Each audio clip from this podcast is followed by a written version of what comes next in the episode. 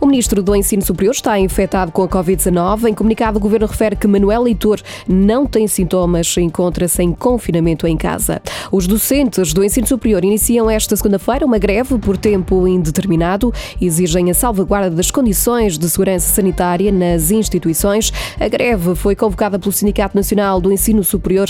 Avisa que o protesto só termina quando os problemas estiverem resolvidos. A proposta de orçamento do Estado chega hoje à Assembleia da República. O documento foi aprovado ontem em Conselho de Ministros. A imprensa desta segunda-feira dá a conhecer algumas medidas. As creches vão passar a ser gratuitas para as famílias no segundo escalão mais baixo de rendimentos.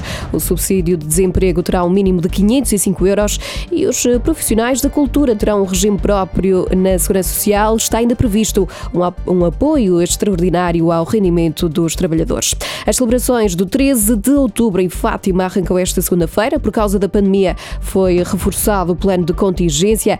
As entradas no recinto do santuário estão limitadas a cerca de 6 mil pessoas.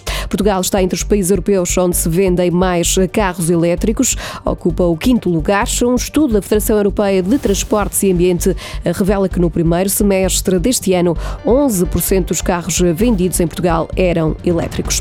A seleção portuguesa de futebol empatou esta noite a zero com a seleção francesa, resultado que permite a Portugal segurar a liderança do grupo 3 da Liga das Nações.